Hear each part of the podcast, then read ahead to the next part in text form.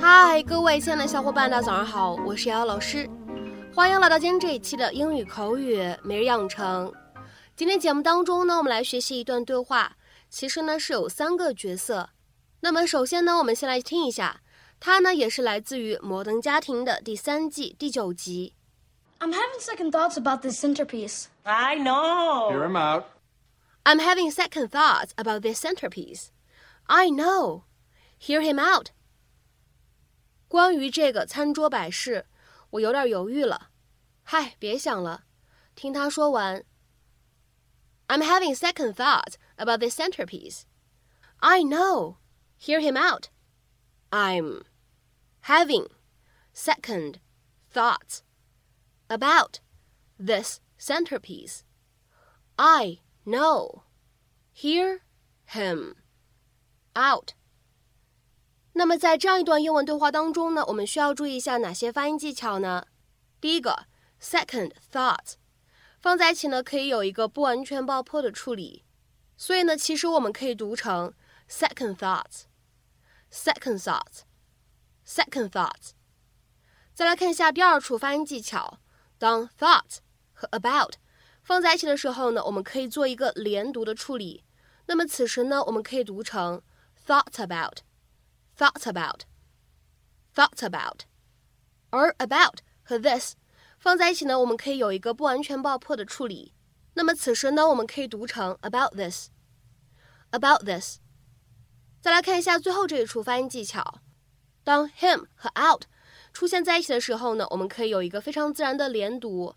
那么此时呢，我们可以连读变成 him out，him out，him out。I'm having second thoughts about this centerpiece. I know. Hear him out. I just think if we bring it to Phil and Claire's, we'll never see it again, right? That's the plan. Well, that would be sad. Except maybe my sadness will inspire me to create something even greater. Remember that collage I made that helped us get through Katrina? Mm-hmm. You did this, you know that. So, is this the legendary rice pilaf we've been hearing about? Try for yourself. We used to make it every year, but it uh, started upstage the turkey. Hmm. Something wrong? Not so much wrong as missing. It, it just tastes a little flat. What effect? I just think with the earthiness of the rice, you might want something zesty to set it off. I think this might be a job for cumin. You know, since we're sharing helpful No, no, no, no. Nobody's sharing anything. Manny, go change for the party. No, no, no, but I appreciate helpful criticisms. It's, uh, it's important for me that I hear the truth. Makes me stronger, less of a mama's boy. Yeah, Mom, he can take it. That's what he says, but you don't really know what he feels underneath. Some people are so sensitive that they hear one criticism and it kills the spark that made them special. I think I know what's going on here. Good. This is about you and your mom, isn't it? Yes, it is. No, it isn't. Yes, it is. Manny, don't upset me anymore. Go, go change. What, what should I wear? Ah, you look good in everything. 今天节目当中呢，我们来学习两个短语。第一个呢叫做 have second thought about something or somebody。 这个短语的字面的意思是关于某个事情或者呢某一个人有了第二个想法或者主意。那么下面呢，我们先来看一下对应的英文解释：To begin to doubt a decision you have already made，开始怀疑之前做的判断或者决定，或者说呢有一点想推翻之前的判断和决定。那么下面呢，我们来看几个例子。第一个，I think she's having second thoughts about leaving London。我觉得离开伦敦这事儿，她应该是想法有了变化，或者说呢，她应该是变卦了。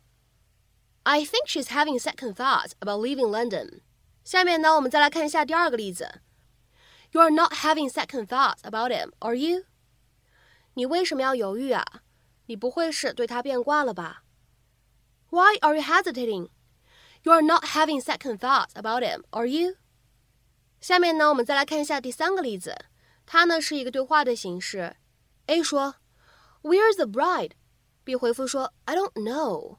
Maybe she had second thoughts about getting married. A 问新娘子呢？B 回复说，我不知道啊，也许她临时变卦了，不想结婚了呢。A 说，Where's the bride？B 回复说，I don't know。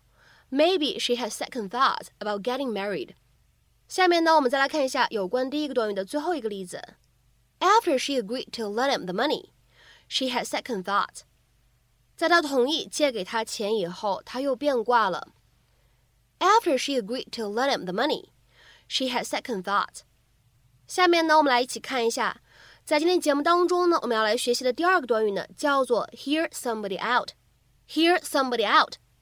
实话说呢，这个动词短语呢，我们之前在节目当中呢就已经讲过了。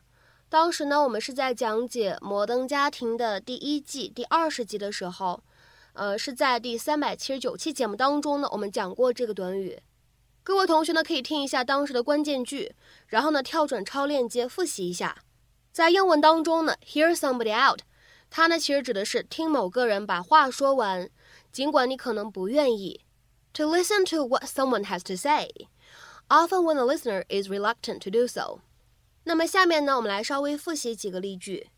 第一个，I know you're furious with me, but please hear me out.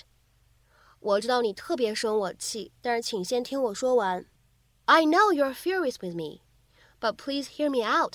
下面呢，我们再来看一下第二个例子。I'm serious about this. Hear me out, please. 我是认真的、严肃的。 请听我说完。I'm serious about this.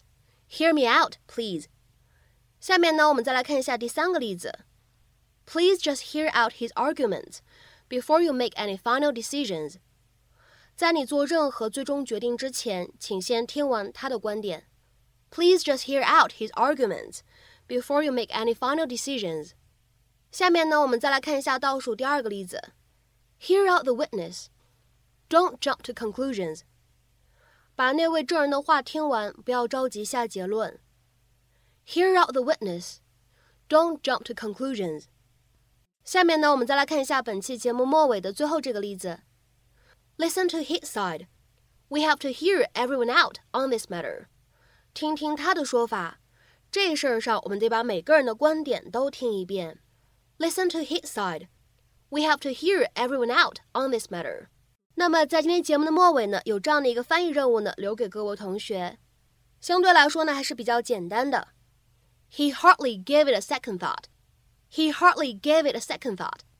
这样的一个看似非常简短的句子，你会如何去理解和翻译呢？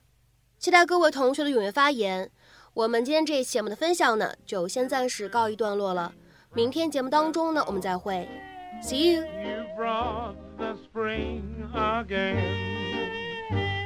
Your fingers touched the strings of my heart and made me sing again. I hope you dream